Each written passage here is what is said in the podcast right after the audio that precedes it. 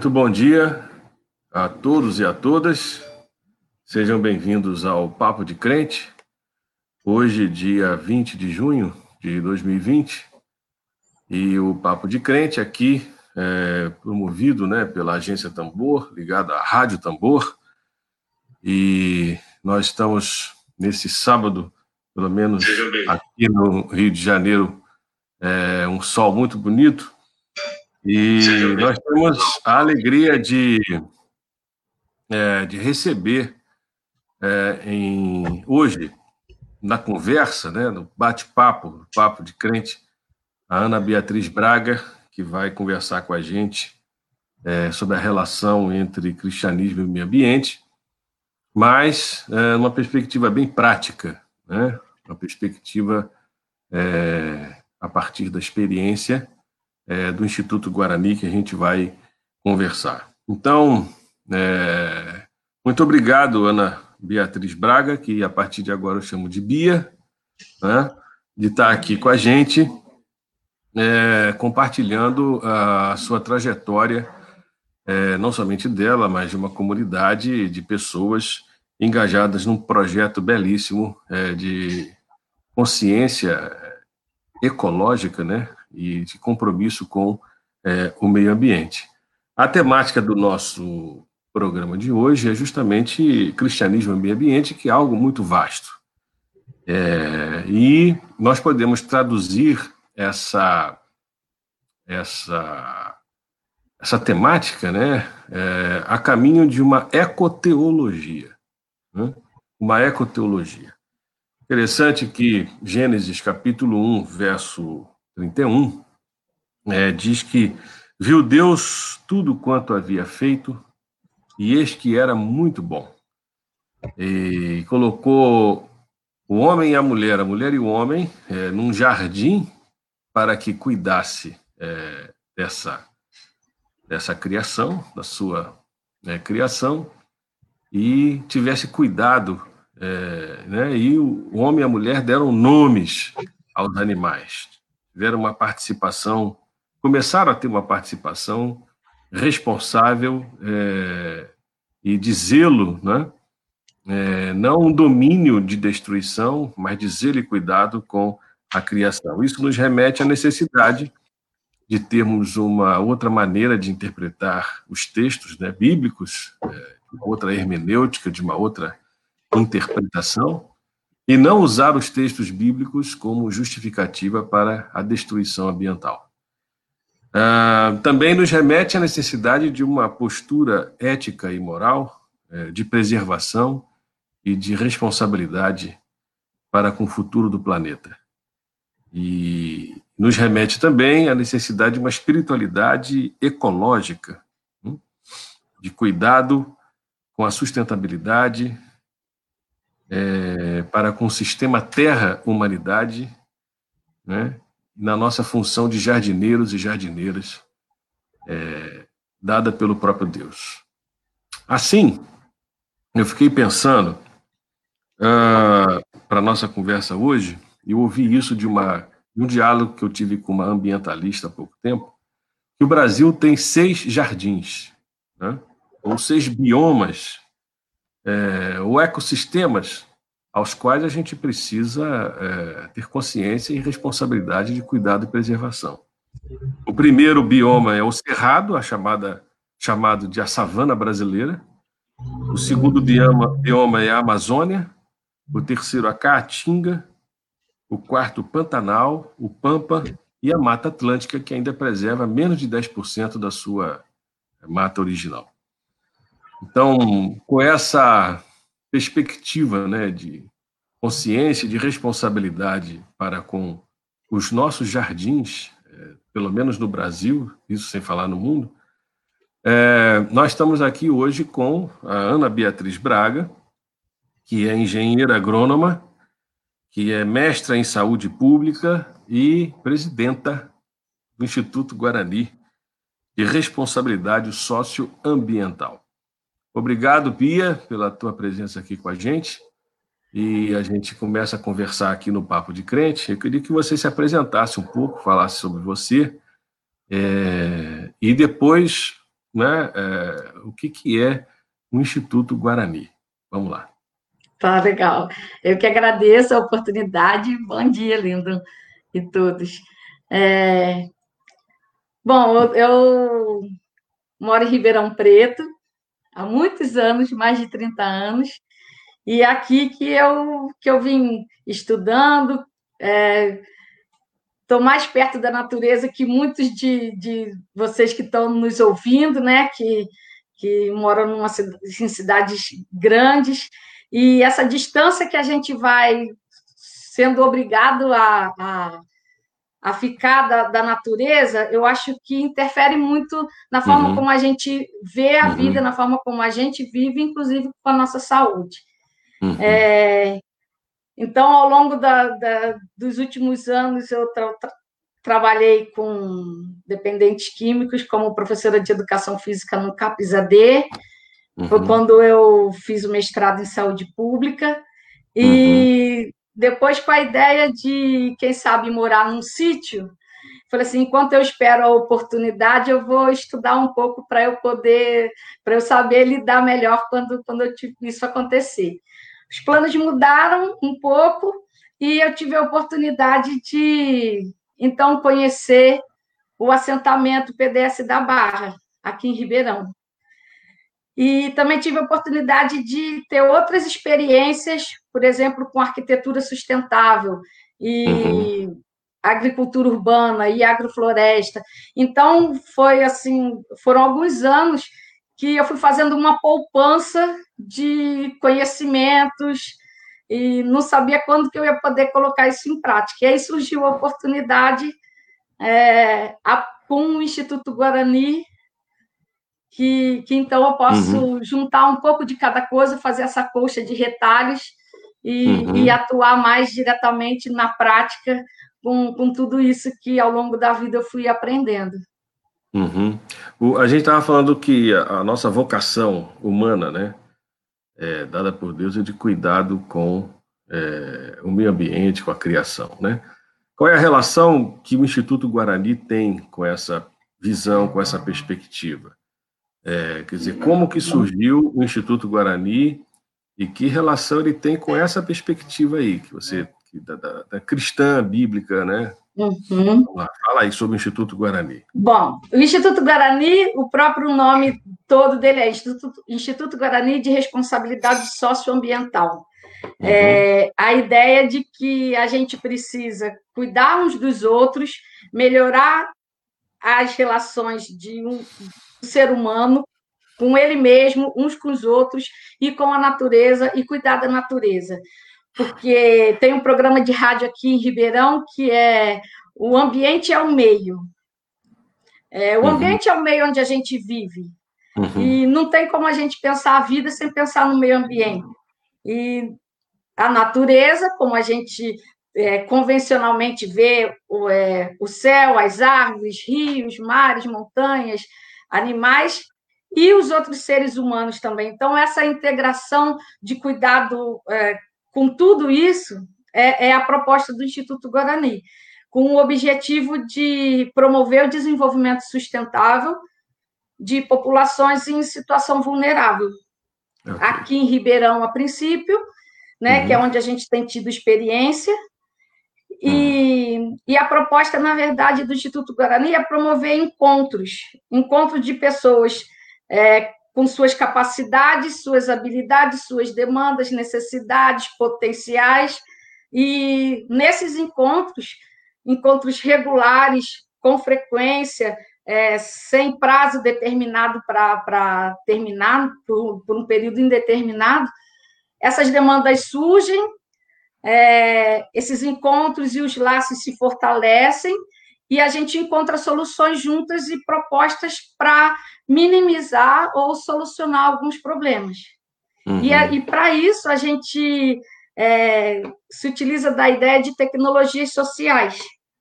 Tecnologias sociais são, são metodologias, técnicas, tecnologias que, a, que são construídas junto com a comunidade ou naquele momento que já foram construídas e, e tem na literatura, tem experiências divulgadas, e são tecnologias que, que são eficientes, de baixo custo, acessíveis e facilmente replicáveis. E é o que a gente acredita. Tem muitas soluções de baixo custo, eficientes, é, simples, para resolver muitos dos problemas de comunidades, de pessoas. Então, o Instituto Guarani trabalha nessa perspectiva. E como é que, como é que foi a, a gênese né, do, do, do, Instituto Guarani? Como é que ele foi gestado? E, e, e aí começa a falar para a gente desses projetos né, que o Instituto Guarani já vem é, realizando. Uhum. É, eu já ia há uns três meses no assentamento, é, semanalmente, é, sendo, tendo sido muito bem recebida pelos profissionais da estratégia de saúde da família que atendem lá o assentamento.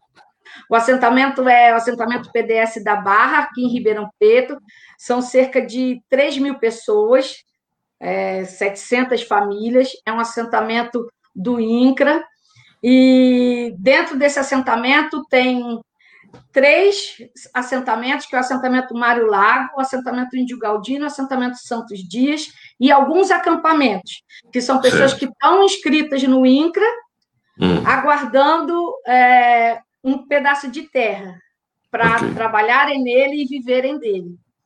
E então eu, eu ia semanalmente nesse assentamento e tive a oportunidade, nesse período, de conhecer e participar de um projeto no Uruguai da construção de uma escola sustentável, é, o projeto do, do arquiteto Mike Reynolds, é, que é conhecido como Guerreiro do Lixo. E a proposta de arquitetura dele é muito interessante, porque ele considera que o ser humano, todo ser humano, de qualquer classe social, de qualquer etnia, de qualquer lugar do mundo, é, ele precisa de seis coisas para sobreviver: hum. é, água, energia, é, precisa ter um teto, precisa cuidar do seu lixo, precisa, dos resíduos que produz, precisa de se alimentar e precisa cuidar do seu esgoto para não sujar, não contaminar onde ele vive. E a arquitetura dele propõe é, projetos e realiza, executa projetos que, que contemplam essas seis necessidades. Uhum. É, então, foi uma experiência bem legal de, de pôr a mão na massa. Em 45 dias, eu fiquei lá 30 dias, em 45 dias a escola estava pronta. Isso foi no, no Uruguai. Uruguai. No Uruguai, ah, tá. vale a pena conhecer. Tá. É, tem, tem material aí na internet, dá, dá para ver, é bem interessante. Já tem espalhado no mundo. E na volta desse tempo lá, eu continuei indo no assentamento e a e ficou assim muito gritante a, a expectativa da gente conseguir trazer esse projeto para Ribeirão para o assentamento. Então, nessa perspectiva de viabilizar esse tipo de construção aqui para atender a demanda do, da população no assentamento, é que o Instituto Guarani foi criado formalmente. Uhum. É, o que acontece é que no caminho, como já existia uma articulação dos assentados, dos movimentos sociais, do MST, com o Ministério Público, Secretaria da Educação, Câmara de Vereadores e Prefeitura, para ter uma escola no assentamento, uma escola do campo no assentamento. E a ideia era apenas agregar, fazendo uma construção nesse modelo. É, só que nesse, no processo todo isso se tornou inviável e a gente já estava caminhando é, com a formalização do Instituto Guarani. É, passado um ano, o Instituto Guarani estava com, com, a sua é, constituído formalmente em outubro de 2017, mas o projeto da construção da escola tinha sido é, realmente ficou inviável por falta de vontade tá. isso, por falta de vontade política e de outros interesses. É, e a gente continua, então, trabalhando a partir da experiência é, desse tempo vivendo, é, convivendo no assentamento, vendo necessidades, e as propostas do Mike Reynolds. Então, a gente começou é, propondo é, a questão, olhar para a questão do saneamento básico, que é o tratamento do esgoto doméstico. Então, esse é o projeto carro-chefe, o primeiro projeto do assentamento, do, do Instituto Guarani no assentamento. Uhum. E foram e esse projeto são, que também pode ser chamado de fossas orgânicas, é isso mesmo? É, dizer, fossas biodigestoras tá econômicas. Bom. Tá bom, fica muito melhor é. do que orgânica. É. E aí, aí é, você estava falando comigo que foram já 13 é, é, fossas dessa modalidade né, implantadas ali nesse contexto do assentamento. Isso. É, o que, que é essa. E aí a gente começa a conversar um pouco de maneira mais é, mais profunda e talvez um pouco mais técnica, né? É qual a importância de um projeto desse, né? Uhum. É, e, e, a que é, ele está ligado né, numa concepção diferente ou alternativa de uma agricultura é, mecanizada que usa fertilizantes, baseada na monocultura, uhum. ligada ao agronegócio, à acumulação do capital, a commodities, né? Então, em que que a aqui, né, essa esse projeto das fossas tão básicas assim está ligado em termos de, né, de produção orgânica, né? Tá. Vamos lá. É, a principal dificuldade para a família de agricultores permanecer na terra, permanecer no campo, produzir alimentos, a agricultura familiar é, sobreviver no campo, uma das grandes dificuldades é a falta de infraestrutura básica que permita que a família continue. Isso tem a ver com falta de escolas, com dificuldade de acesso, é, e, por exemplo, com a falta de infraestrutura de abastecimento de água e coleta e tratamento do esgoto. É, além da questão de saúde pública, lógico, porque a cada um real investido em saneamento básico, se economiza quatro reais em saúde pública, por causa de todas as doenças que podem advir da questão do esgoto. A gente tem visto, hoje em dia, está tá se falando muito por causa da questão, inclusive, do coronavírus, né? É, então, essa falta de estrutura, é, infraestrutura, é, impede a família continuar no campo, a família produzir alimentos e produzir alimentos saudáveis para sua própria subsistência, subsistência e para alimentar a população. Então, o é. projeto das fossas é está é, tá na base de uma pirâmide de necessidades é, para que a, as famílias assim do campo possam permanecer no campo, praticando essa agricultura é, sustentável. O agronegócio é muito bonito na televisão, é, uhum. chama atenção. A gente tem aquela, aquela propaganda agro é pop. Na verdade, o agro é tóxico. O agro, é, o agro é morte, é morte da terra, da biodiversidade, e toda essa indústria que, que o agro movimenta, e aí os cifrões vão rodando e os olhos brilham, é, o agro produz riqueza para poucos. Uhum. E nem todos esses poucos são brasileiros. É claro. Muitos desses poucos estão aí no mundo. Então, o agro não produz riqueza para o Brasil. O agro não produz alimento.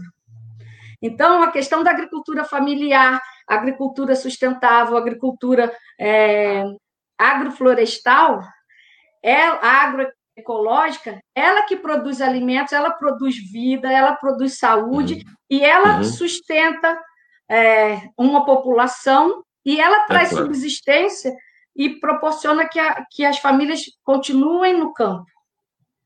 Então, tem essa relação, assim, naquela base da, das Entendi. necessidades.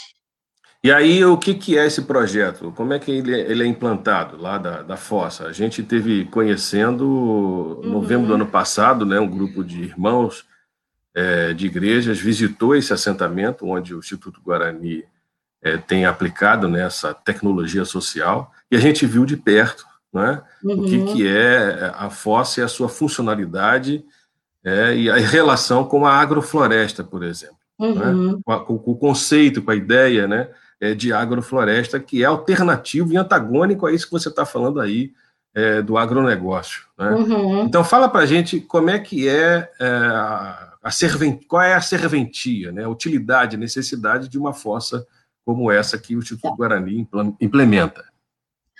É, a necessidade é, principal é você tratar o esgoto doméstico. Então, a gente se alimenta, nosso organismo absorve os nutrientes necessários e tudo que o organismo não, não utiliza é excretado nas uhum. fezes e urina. E esse material, além de ter o, o resto dos alimentos que a gente come, também tem micro-organismos e bactérias. Muitas dessas são patogênicas. Elas causam doença aos seres humanos, elas contaminam a terra, contaminam os lençóis freáticos, os rios, etc. É, a importância da fossa biodigestora econômica é que ela coleta esse material, então, é, em recipientes de plástico tampados, vedados, de baixo custo e totalmente eficientes, porque a gente sabe, por exemplo, um grande problema na natureza é o, é o plástico, o tempo que leva para degradar, para decompor. Então, certo. é um material adequado para conter o esgoto, porque ele não vai, ele não vai vazar, ele, ele vai demorar centenas de anos para se decompor.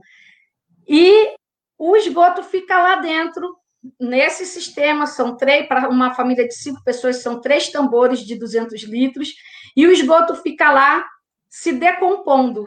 Como que isso acontece? Num ambiente escuro, com quase sem oxigênio, vedado, é, as bactérias e micro-organismos presentes no material, elas continuam vivas, então elas estão se alimentando naquela ideia que a gente aprende na escola quando é criança da cadeia alimentar. Umas comem as outras e as que, que sobram nesse processo todo são bactérias e micro-organismos que não causam é, doenças ao, ao ser humano e não contaminam o solo. Então, depois de um determinado período de tempo, alguns dias, quando é, a água sai do último tambor de, do último tambor da fossa, ela é uma água rica em nutrientes e sem nenhum agente patogênico. Ela, essa água pode ser devolvida para a terra uhum. num, sistema que a gente chama de círculo de bananeiras.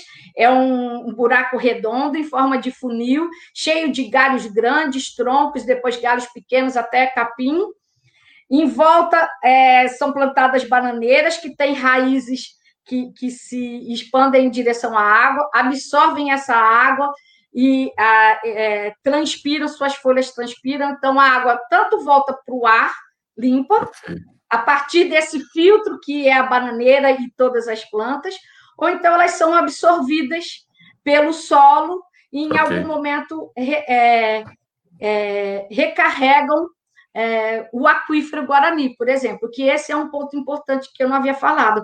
É, essa área do assentamento é uma área que foi destinada para a reforma agrária por causa de questões ambientais, porque está numa área de recarga do aquífero Guarani. Ótimo. Então, precisa ser uma área preservada e onde seja praticada uma agricultura sem agrotóxicos realmente. E aí, com esse tratamento de água, é, o esgoto é tratado, pronto não tem essa coisa de ah, fossa cética, de vez em quando o caminhão tem que ir lá tirar e levar. Não, o esgoto é coletado e tratado. Além disso, se, se for o desejo da, do dono da casa, é, esse, essa água é rica, é muito rica, é um biofertilizante que pode ser diluído e usado como fertilização mesmo na preparação dos canteiros, especialmente de frutíferas, etc. Então, tem um papel assim muito legal, muito importante nesse ciclo de agricultura sustentável. Você não precisa uhum. comprar insumos, você não precisa, Entendi. você não fica dependente da, da indústria de ir uhum. lá comprar NPK, comprar isso, comprar aquilo. Não, você está você tá realimentando, renutrindo a sua, a sua terra. Que fantástico, eu concordo aqui com a Heloísa Leonardo que falou, que fantástico isso, né? Assim, é uma coisa muito bonita de ver é, uhum. é, essa, essa consciência e essa aplicabilidade né, de uma tecnologia social é, a serviço da Terra, né? É, ô Bia, é, essa aplicabilidade que eu estou falando aqui tem tudo a ver com, com o sistema e o conceito de agrofloresta. Né? Uhum. Né? Eu já falei aqui que é antagônico é a dimensão e a prática do agronegócio. Né? O que, é uma agrofloresta? Explica para a gente porque, assim, como você falou no início, é, a gente que vive né, dentro da cidade, do, da urbe, a gente não tem mais essa perspectiva de contato com a natureza e a gente acha que o alimento chega, né, é, lá no supermercado a gente compra, né, de maneira automática, né? É, leite está na caixinha, né? Leite está na caixinha. Então, assim, o que é uma agrofloresta? Porque é um conceito assim também fantástico para a gente rever a nossa visão do que, que é a uhum. natureza e o meio ambiente, né? Explica para gente. Uma agrofloresta é uma vem a partir da observação da floresta e uma simulação em pequena escala do que acontece na floresta. Okay. É, tem a, a, existem agroflorestas é, para vários objetivos. É, por exemplo, em grande escala, para reflorestamento, para recuperação de áreas degradadas, por exemplo. É, aqui no, no, nosso caso, e aqui no assentamento, a agrofloresta é utilizada para a produção de alimentos. Okay. Então, é, mantém os mesmos conceitos e princípios, mas tem uma dinâmica especial. É, na agricultura convencional, a gente leva em conta, para fazer um canteiro, a gente leva em conta duas dimensões: é, o espaçamento, é, a, largura e o comprimento do canteiro. Então, é o espaçamento entre as plantas. Na, na agrofloresta, a gente leva em conta mais, dois, é, hum. mais duas dimensões, que é o tempo e o tamanho. Então, seria, são os dois princípios da agrofloresta especificamente, sucessão e estratificação. E isso significa é, o tempo, o ciclo de vida de cada espécie de planta, por exemplo, é, para a gente falar de alimentos que na cidade a gente encontra no mercado, que são as hortaliças mais comuns. Ah. alface, com 35, 40 dias, você colhe, tira do canteiro. O rabanete e a rúcula, com 25 dias, você colhe. O milho, três meses. É, e assim por diante. Cada, cada planta tem seu tempo, seu ciclo de vida, a partir daquilo que a gente vai consumir da planta. Porque tem planta que a gente consome a folha, tem planta que a gente consome o fruto, por exemplo, a berinjela, o pepino, o giló, o tomate, a gente consome o fruto. Hum. Então, ela demora mais tempo. Até ela crescer e dar o fruto, a, a a rúcula e a alface que a gente consome a folha, logo já tem folha e a gente tira e come. Tem plantas que a gente é, corta, por exemplo, a, a cebolinha e a salsinha, e ela continua brotando. E tem plantas que a gente arranca do canteiro, porque não adianta eu cortar, ela não vai nascer de novo. Por exemplo, okay. a alface.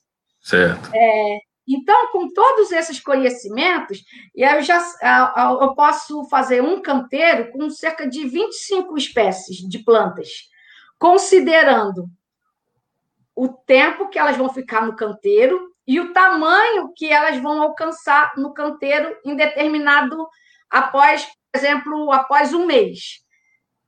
Então, eu planto tudo no dia zero. Eu faço um planejamento com base em todo esse conhecimento. Okay. Conhecimento que normalmente o agricultor tem muito melhor do que o engenheiro agrônomo da academia. Então a gente tem que fazer essa construção em conjunto.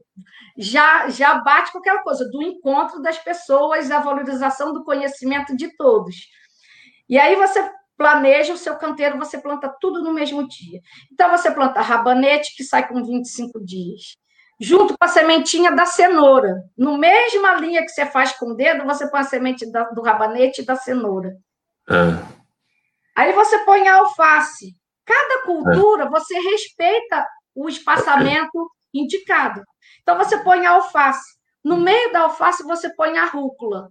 Ah, mas a rúcula não vai apertar a alface? Não, porque com 25 dias eu vou tirar a rúcula. A alface vai ter espaço para crescer.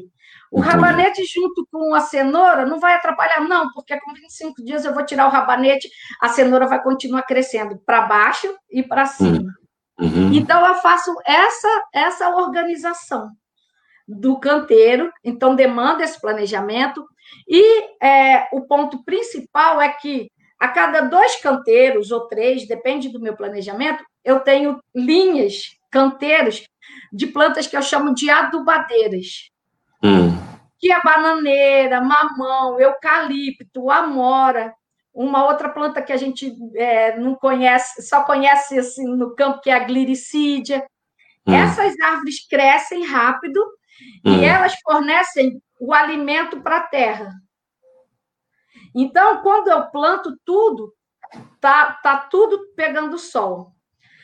Com, na hora que eu começo a colher, vai chegando a hora de eu podar a bananeira, podar a amora, podar, etc., para o sol ir entrando, continuar entrando um pouquinho. Quando chegar no dia, depois de três meses, por exemplo, que eu colho a último, o último alimento, eu podo bem todas as adubadeiras, ponho tudo em cima do canteiro.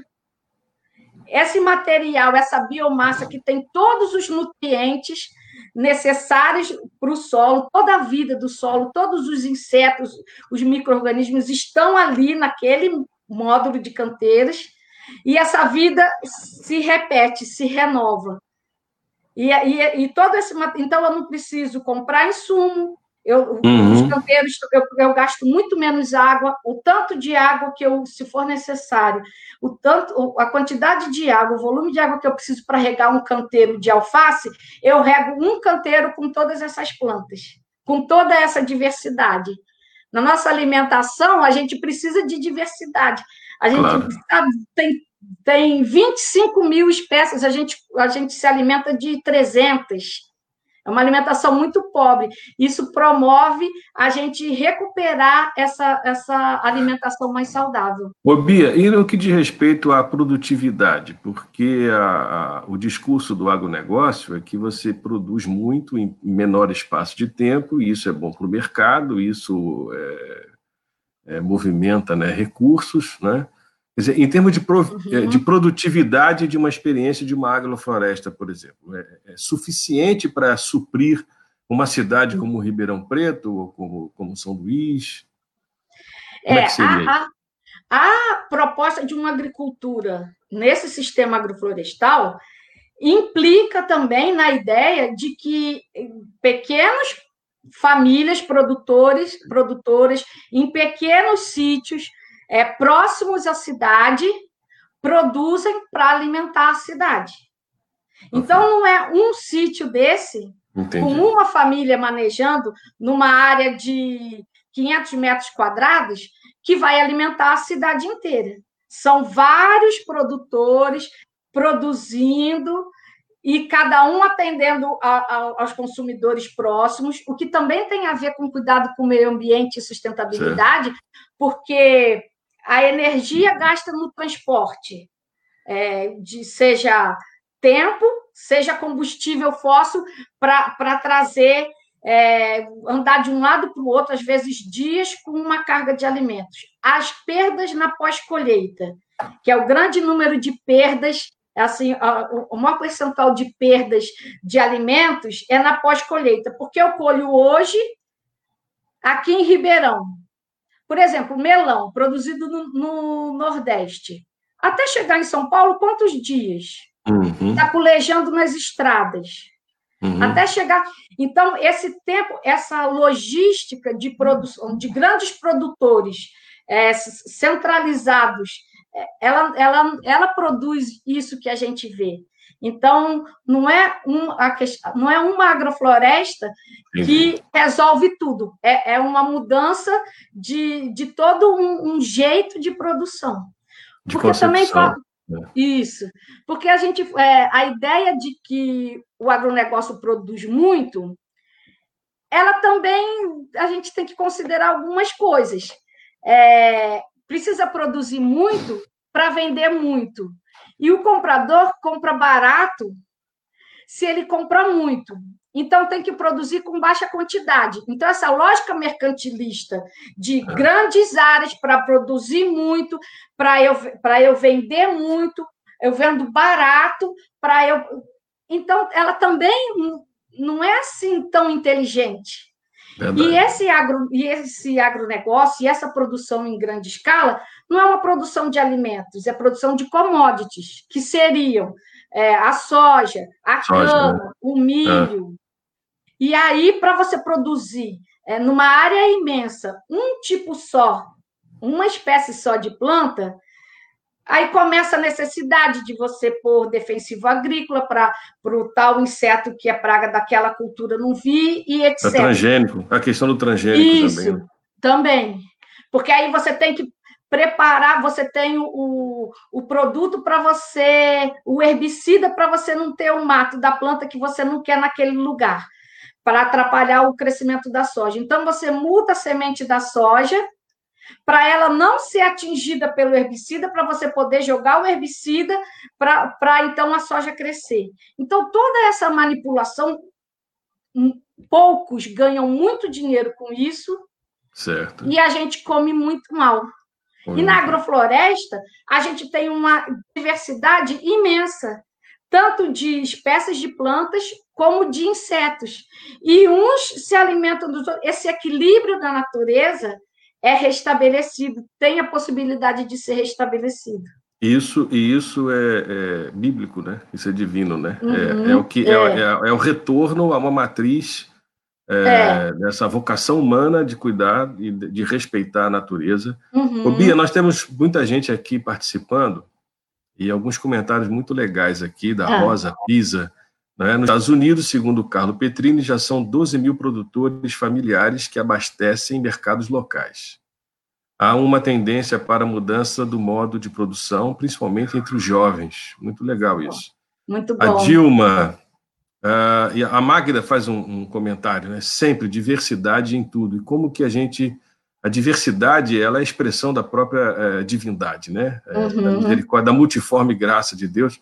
E como que esse momento que a gente está vivendo, né, desse fascismo que está a caminho, o fascismo tem medo da diversidade, né? Uhum. Então, é, a diversidade em tudo, né, ela é algo, algo divino. Essa junção com que uma planta ajuda a outra, né? Como devemos aprender com a natureza, diversidade sempre. Isso a Dilma também falou. Uh, Aline, tenho estudado muito sobre as plantas, montei um minhocário uma composteira caseira, estou montando uma hortinha totalmente orgânica, estou apaixonada. É lento o tempo das plantas crescerem, mais respeito e, e aguardo. Muito legal uhum. isso. Uh, é. A gente também estava falando uh, sobre uh, segurança alimentar, sobre agricultura urbana, porque gente, o Instituto Guarani tem essa experiência ali no assentamento, não é? Mas no contexto urbano. Ô, ô, Bia, quais são os projetos do, do Instituto Guarani é, nesse tempo de pandemia? Ele parou? Como é que está é, o andamento uhum. hoje do Instituto Guarani? A gente teve duas, duas experiências em relação ao projeto das fosses, que a gente teve que parar porque o trabalho é essencialmente coletivo, em grupo. Então, é, a gente teve que manter o distanciamento social. É, então, uma, uma fossa que, que a gente estava planejando fazer no final de março, em um outro assentamento, já começando, é, dando início a um outro, a um outro projeto com o mesmo foco, é, a gente teve que interromper. Mas nesse período, é, uma das pessoas do assentamento que acompanhou todo o trabalho, mas ainda não havia implantado a sua fossa, entrou em contato com o grupo de famílias uhum. que fez essas fossas iniciais, pedindo orientação como fazer. E a gente se sentiu assim satisfeito, porque esse é o objetivo. É, as próprias pessoas, a própria comunidade ir se ajudando a replicar o projeto. E ela recebeu do grupo toda a orientação, dicas, fotos. Eu também entrei em contato e à distância fui acompanhando, mantei, mandei o material. E num desses dias aí, acho que já faz um mês, ela fez a fossa na casa dela com a ajuda do irmão.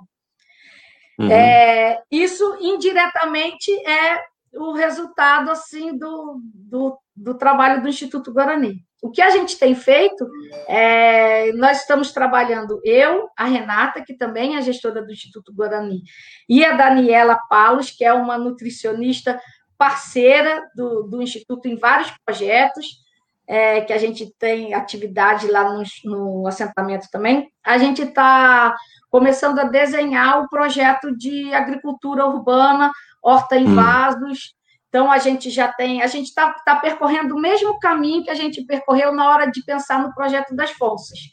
É, procurar é, experiências bem-sucedidas, procurar na literatura.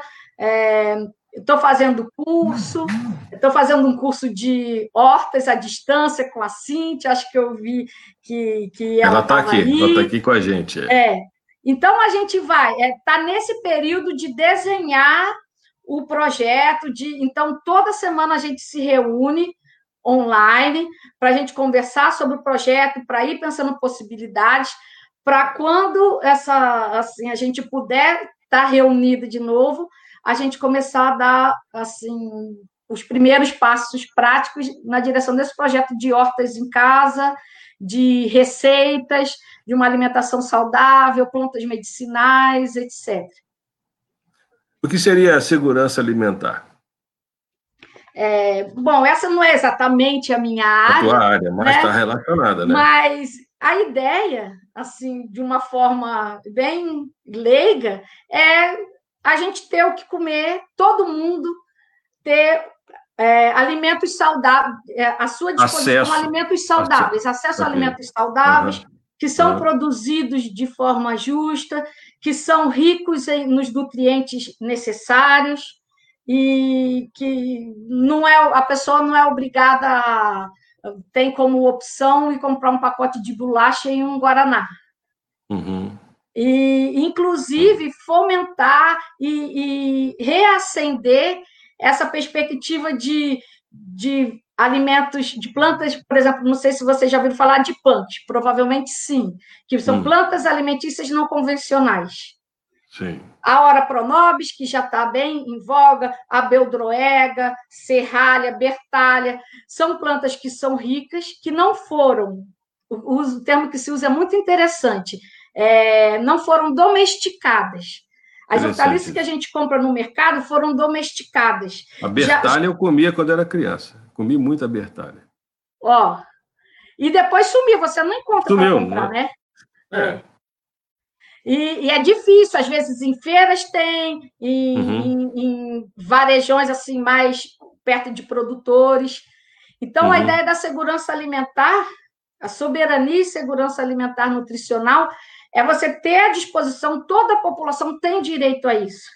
E tem que ser uma, um caminho, tem os caminhos oficiais, políticas públicas, conselhos, conselhão, etc., que tem até um, um problema grave em relação a isso de desmonte, mas tem a, é, os caminhos pequenos que a sociedade civil pode ir trabalhando nessa direção. E pelas mensagens a gente vê que é o interesse. É o né? interesse, né? claro, As pessoas claro. têm plantado seus temperos, têm plantado um, é, alguns, alguns vasos com algumas plantas. Então, é mais ou menos nessa direção. E é uma mudança de cultura, né? De estilo uhum. de vida, né? É, de concepção de vida também é menos consumista, né? E a gente uhum. passa a voltar a produzir o nosso alimento, que isso nos foi é. tirado, né? Isso nos foi tirado. A Franciele faz uma, um comentário legal aqui. Franciele é quem apresenta com a gente aqui o Papo de Crente, a ah, pastora legal. luterana em São Luís. A conversa está maravilhosa. Em São Luís temos algumas famílias produtoras de orgânicos e outras ainda em agroflorestas. Como é importante consumir dessas famílias e colocar para fortalecer essa rede de saúde e cuidado, o cuidado integral. Uhum. É, muito bom. Ô, ô, Bia, uma pergunta assim, uh, uma questão. É, na, na, tua experiência no assentamento em Ribeirão Preto, é, nessas famílias né, com quem você teve contato, com o Instituto Guarani e com as comunidades também, é, qual é o papel e a responsabilidade das mulheres é, no processo de plantio, de produção? Como é que é a tua uhum. visão de, dessas mulheres? Ah, especificamente aqui no assentamento, a gente tem é, duas situações. É, em algumas famílias, é, como é difícil a subsistência a sobrevivência pelo, financeira, pelo que, que os agricultores familiares produzem, eles saem para trabalhar na cidade, até por ser um assentamento é, vizinho a um bairro. E as mulheres é que ficam todo dia é, no lote, e são elas que produzem. E elas que estão interessadas em vender, em fazer alguma conserva, em ter uma renda a partir da produção. Tem um outro grupo é, de mulheres, por exemplo, tem a, a cooperativa As Mãos da Terra. É uma cooperativa só de mulheres. Bacana. E elas são, elas são exemplares. Elas produzem, elas fazem cursos, elas fazem parcerias com o Sebrae, com prefeituras, elas entram em licitação, elas brigam por políticas públicas, e uhum. é, é, uma experiência bem, bem difícil. São mulheres assim que, que lutam bastante, elas tanto produzem como precisam é, viabilizar o escoamento da sua, da, da sua produção. É, e tem mulheres que estão sozinhas, são avós e mães com crianças, hum. que estão sozinhas nos seus lotes, que não contam mais ou com é, marido, um filhos, uhum. com companheiro, e que sobrevivem do que conseguem produzir num espaço pequeno. Porque aí também não tem é, assim, a, a, condição física de, de cultivar uma área maior. Então, na verdade, eu falei duas, mas na verdade tem essas três situações. Muito, muito interessante. Uh, eu acho que a gente vai começar a plantar bertária agora, e a Bia pode nos ajudar aí como é que a gente faz isso, né? De uma horta eu, urbana. Né? Eu já estou com legal. uma mutinha aqui em casa. É. Ah, ah, tem uma pergunta aqui uh, que surgiu agora, acho que é importante, dentre outros comentários aqui, é o Lucena, que descobriu um produtor de alimentos orgânicos e tem consumido essas hortaliças quando a gente comia quando era criança. Realmente, quando a gente era criança, a gente comia muito mais hortaliça. Ah, o plantio é coletivo ou individualizado por família? A pergunta aqui. A situação nos assentamentos é muito interessante e é certo. uma dificuldade.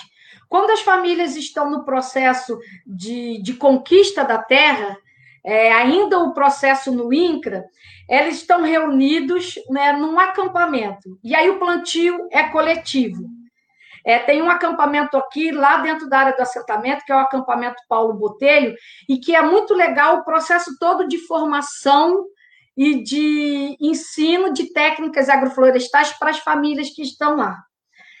Só que a partir do momento que, que é feita a distribuição de terras, cada família vai para o seu lote, é, isso provoca também uma, uma separação desse trabalho coletivo.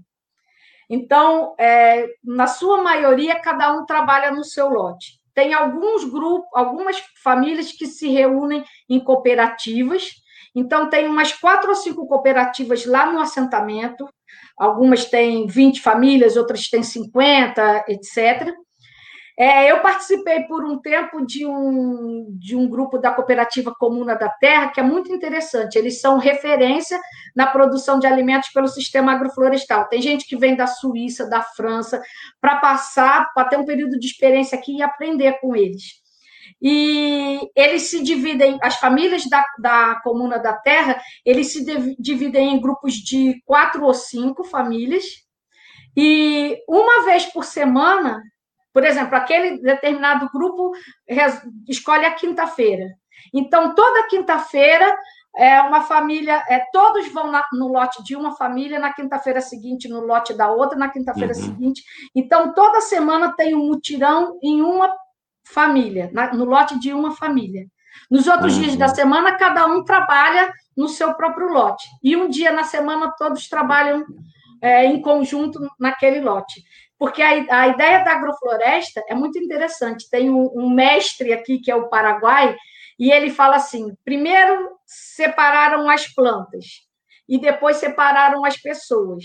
E a agrofloresta junta tudo. É a proposta de juntar as plantas e para uhum. manejar uma agrofloresta, você precisa juntar as pessoas. É claro. Então, essa dinâmica, precisa dessa dinâmica para funcionar. Uma dinâmica que está relacionada a uma outra noção é, de vida, de mundo, de sociedade uhum. e de economia, né? De uma uhum. economia solidária, né? de uma ética de solidariedade, que é justamente o caminho que a gente precisa trilhar hoje é, para a sobrevivência uhum. do planeta. Né? é, eu estava aqui pensando em como que dói no coração da gente, por exemplo, saber que no mês de abril, só no mês de abril, é, houve o maior desmatamento é, nos últimos 10 anos. Abril agora, né?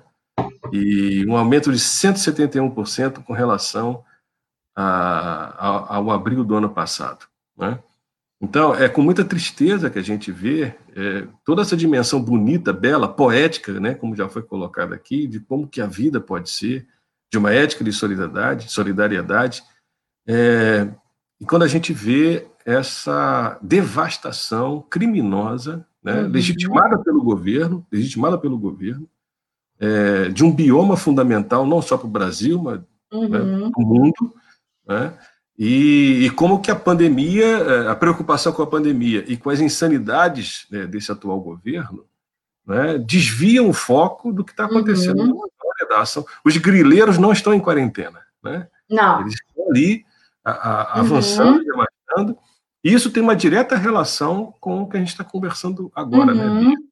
É, com relação a essa outra ética de solidariedade que a gente precisa é, uhum. redescobrir, é, tanto no contexto urbano como no contexto rural. Né? Isso. De uma ética urgente, é, de, uma outro estilo de, de um outro estilo de vida, né? É, que a gente precisa investir e se preocupar. Né? Uhum. É.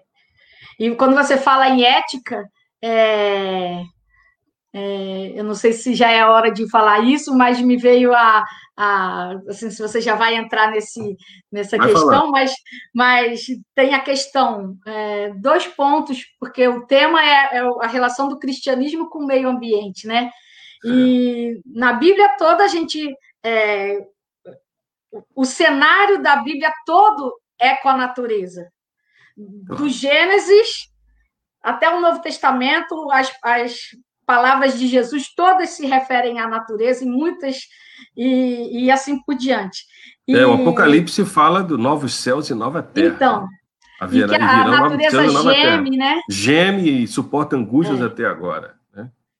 E é, eu acho muito bonito um, um texto de, é, em Salmos 104, que eu vou ler. É, do céu tu hum. envias chuvas para os montes e a terra fica cheia das tuas bênçãos. Fazes crescer capim para o gado e verduras e cereais para as pessoas, que assim tiram da terra o seu alimento. Fazes a terra produzir o vinho que deixa a gente feliz, o azeite Muito. que alegra e o pão que dá forças. E a gente foi obrigado a ir para a cidade, mas de uma maneira sem, sem estrutura, de uma maneira opressora, explorada e sem nenhuma condição, e a gente perdeu isso. E o que você falou do, em Gênesis, que o, homem foi colocado na terra para cuidar dela. Uhum. E aí, quando você fala de ética, é, eu, eu, quando você falou do tema, eu não consigo é, deixar de, de pensar. O que vem primeiro na minha cabeça é, é Timóteo 6,10, que falou: amor ao dinheiro é, é a, a raiz, raiz de todos os males. Uhum. E a gente lê a Bíblia e a gente pula isso. Não sei o que acontece. É, a gente presta atenção em alguns textos e é todos esses textos que falam da natureza, do cuidado com a terra, de viver com a terra, do trabalhador na terra. A vida vem da terra e que a exploração e o amor ao dinheiro é a raiz de todos os males e, e a gente e tudo isso que a gente vive hoje tem relação íntima com com, é, com essas questões que a gente deixa passar e a igreja não olha para isso. Isso, a igreja faz é, interpretações bíblicas seletivas, né? Quer dizer, uhum. existe uma, uma escolha de passagens para legitimar um discurso, né? E não ver uhum. outros discursos, né? A gente estava conversando, Bia, antes aqui, por exemplo, uma dessas interpretações, Provérbios 31, eu acho que o Instituto Guarani, né? E é bom falar aqui que, junto com o Instituto Guarani, a Associação Basileia uhum. é, tem sido suporte né, para o Instituto Guarani. É, na verdade, é uma, é uma resposta, um atendimento, uma obediência àquilo que Provérbios 31, 8 e 9 é, dizem. Você quer comentar sobre isso, Bia, por favor? A gente estava é. conversando antes, eu estou provocando você. Então, nessa ideia de que é, a gente na igreja cristã, branca, eurocêntrica, patriarcal, a gente escolhe, aprendeu a Bíblia escolhendo os textos. E os textos que a gente é, pensou e destacou, deixou todos, deixa os outros em segundo plano.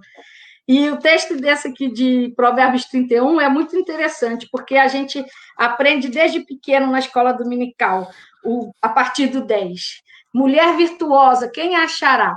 Então, nós mulheres temos todas uma lista de, de qualidades para desenvolver, e os meninos, as qualidades que vão procurar nas mulheres para que vão escolher como esposas. E eu não sei por que, que a gente não fala do 8 e do 9 que é fale a favor daqueles que, que não podem se defender. Proteja os direitos de todos os desamparados. Fale por eles e seja um juiz justo. Proteja os direitos dos pobres e dos necessitados. E a falta de acesso à terra e a expulsão do homem da terra, do campo para a cidade, está é, tá intimamente ligado com a pobreza, com a falta de direitos, direito à moradia, direito de poder produzir seu alimento, de subsistência, de ter uma vida com qualidade. Então, está uhum. tudo assim, essa ideia do meio ambiente, da terra, está intimamente ligado com a pobreza. E a gente não pensa nesses versículos que falam disso. O Instituto Guarani é, abrir a boca a, a favor do pobre e do necessitado. Seria isso? Uhum. É, é.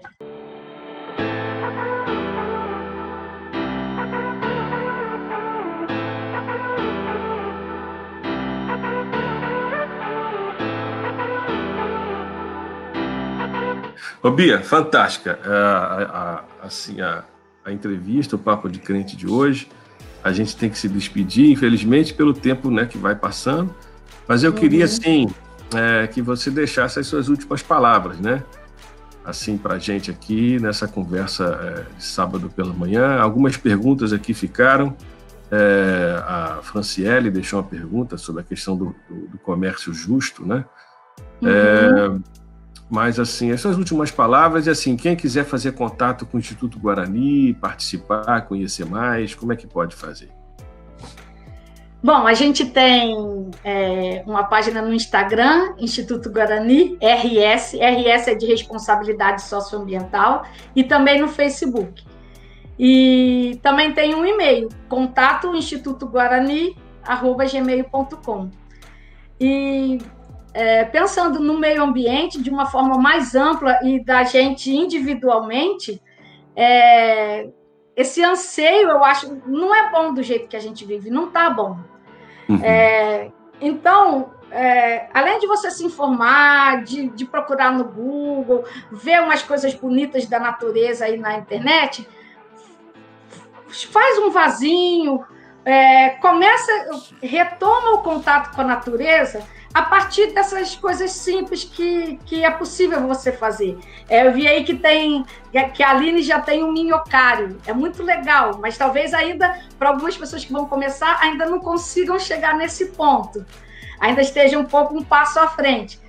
Tem um vasinho, planta uma couve, vê o que, que vai acontecer, planta salsinha, cebolinha, começa a ter retomar esse contato com a natureza a partir disso. E aí você vai começar a aprender é, a respeitar o tempo, o ritmo, o que, que a planta precisa? Ah, tá esquisito, eu molhei, molhei demais. Ah, então essa precisa menos água, aquela precisa mais. Ah, esse vasinho tá muito pequeno, ah, a folha tá ficando amarela.